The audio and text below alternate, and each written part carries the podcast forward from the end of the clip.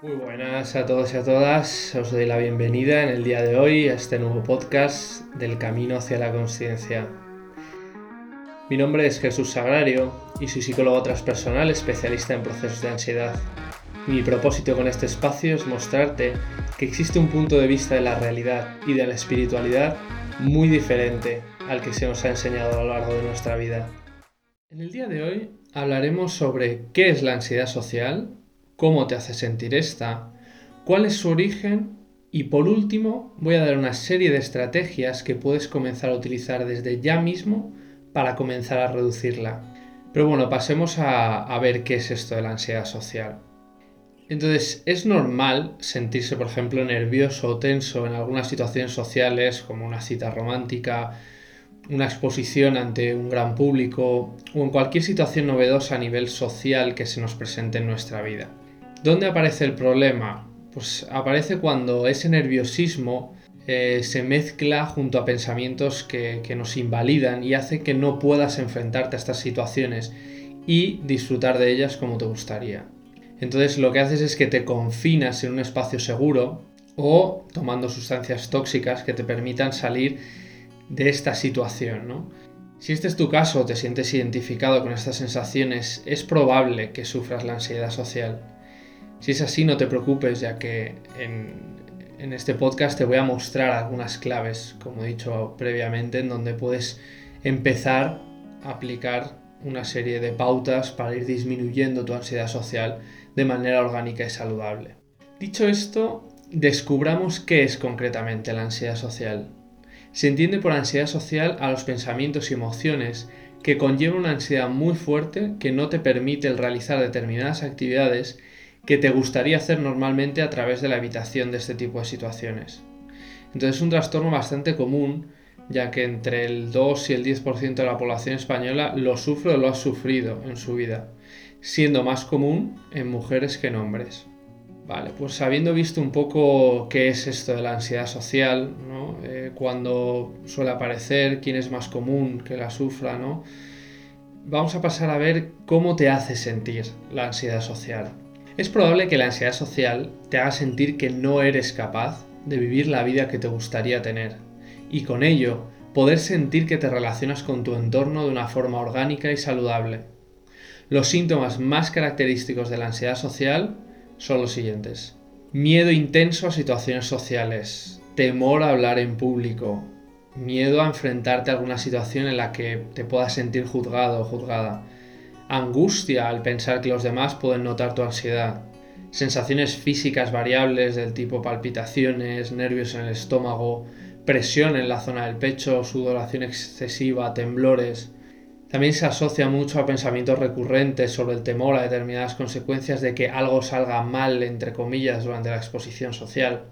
Y todas estas situaciones lo que te lleva es a evitar el asistir a fiestas o eventos grandes, el tener citas románticas o el empezar simplemente un tema de conversación interviniendo y dando tu opinión sobre lo que se esté debatiendo en ese momento.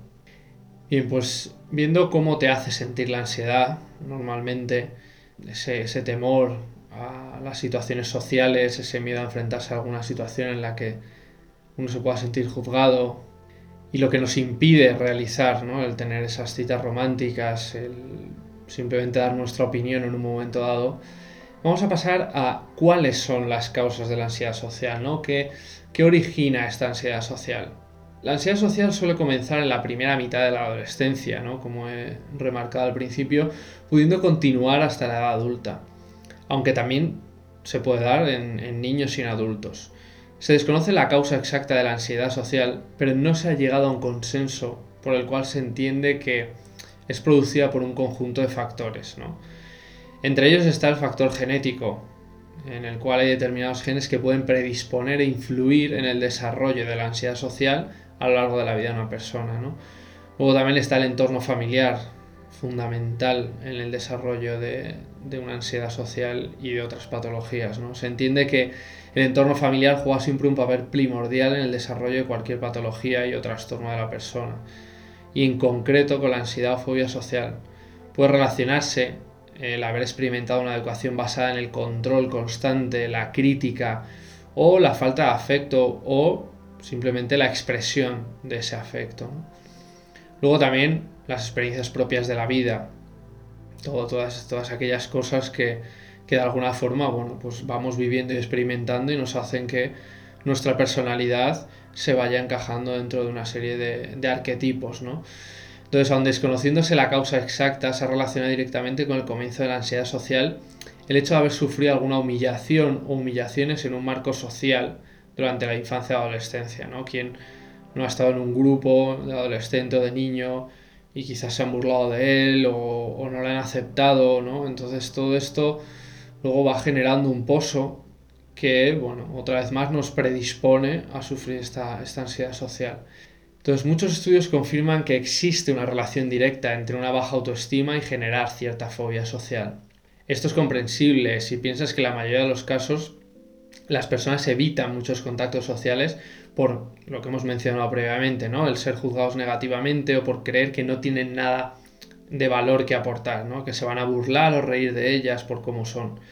Entonces, otro factor importante que deriva una fobia una ansiedad social son las bajas competencias relacionales. Eh, esto se traduce simplemente en eh, tener habilidades sociales con las que bueno, intervenir o con las que introducirte en un nuevo grupo o mantener ciertas amistades. ¿no?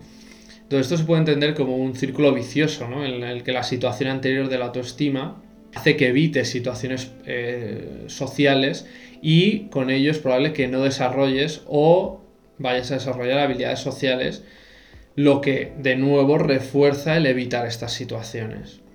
Vale, pues visto un poco el origen o las posibles causas, ¿no? que yo creo que siempre es un poco un marco de todas ellas, ¿no? no hay algo concreto que es lo que degenere en, en la patología en sí, pero suele ser bueno, un conjunto ¿no? de tanto la parte genética, el entorno familiar, como las experiencias que nos han llevado a vivir todo este tipo de, situaciones de humillación, de rechazo, etc.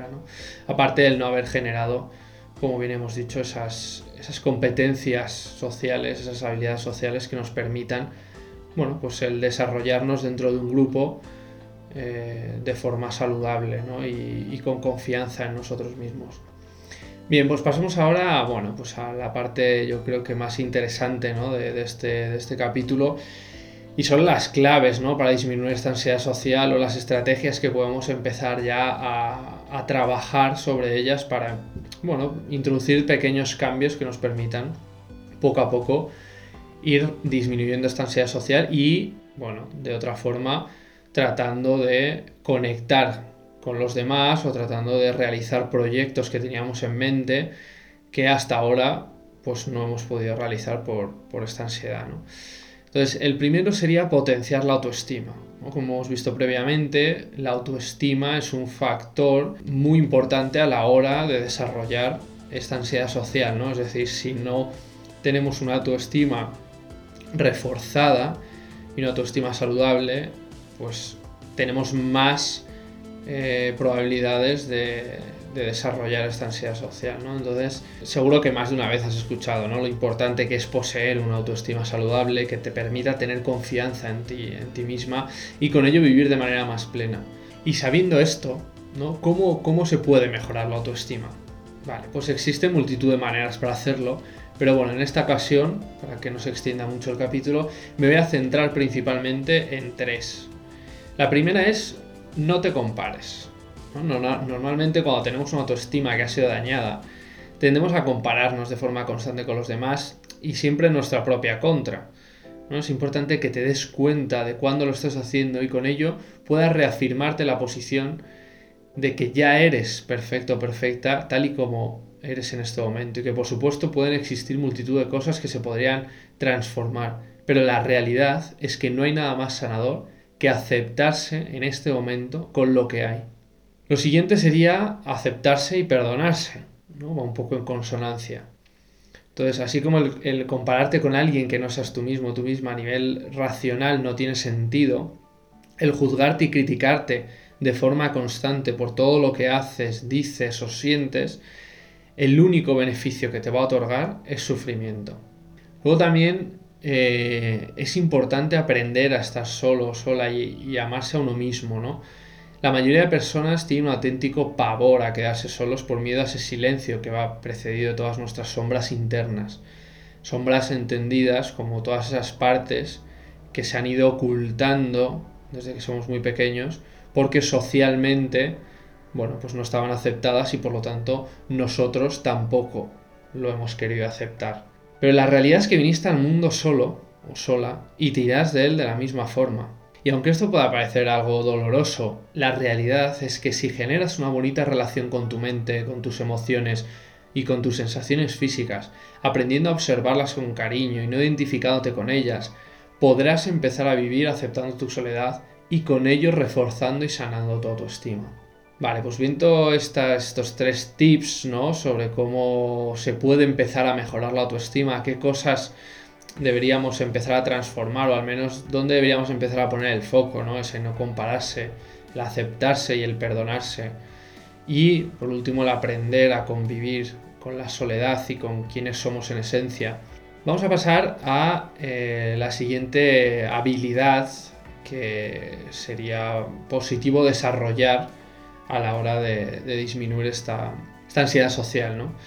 Y es ni más ni menos que el entrenar las habilidades sociales o las habilidades relacionales, ¿no? Entonces es posible que cuando eras pequeño, pequeña, no pudieses adquirir las herramientas sociales necesarias para establecer vínculos saludables con tu entorno. Puede ser que se debiese a carencias de modelos aceptables en estas áreas o simplemente a determinadas situaciones que te hicieron encerrarte en ti misma.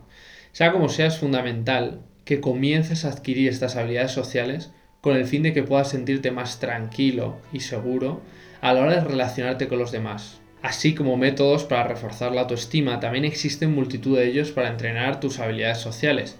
Y de nuevo, para no extenderme demasiado, me voy a centrar en tres que considero son bastante esenciales. El primero de ellos es la escucha activa. La escucha activa es justo eso, aprender a escuchar de forma que no estés pensando en lo siguiente que vas a contestar o en alguna otra situación que no sea la que la otra persona te está comunicando en este momento. Y esto se traduce en que a través de tus gestos y tu mirada le puedes hacer entender al otro que está siendo escuchado. Y además, la riqueza de esa conversación será mucho mayor debido a que verdaderamente estarás prestando plena atención y el otro así lo va a recibir y se va a sentir a gusto y en paz estando a tu lado. Bien, pasemos al siguiente, ¿no? Que es el desarrollo de la asertividad. Esta es una palabra que todos hemos escuchado alguna vez en nuestra vida, pero que conocer verdaderamente su significado se vuelve más complejo. Pues bien, voy a tratar de dar una, definición que quede clara y que sea fácil de entender y de asumir. La asertividad no es otra cosa que aprender a expresar tus necesidades, deseos y aversiones de manera clara, concisa y firme, sin llegar a ser ni agresivo ni pasivo, es un punto medio.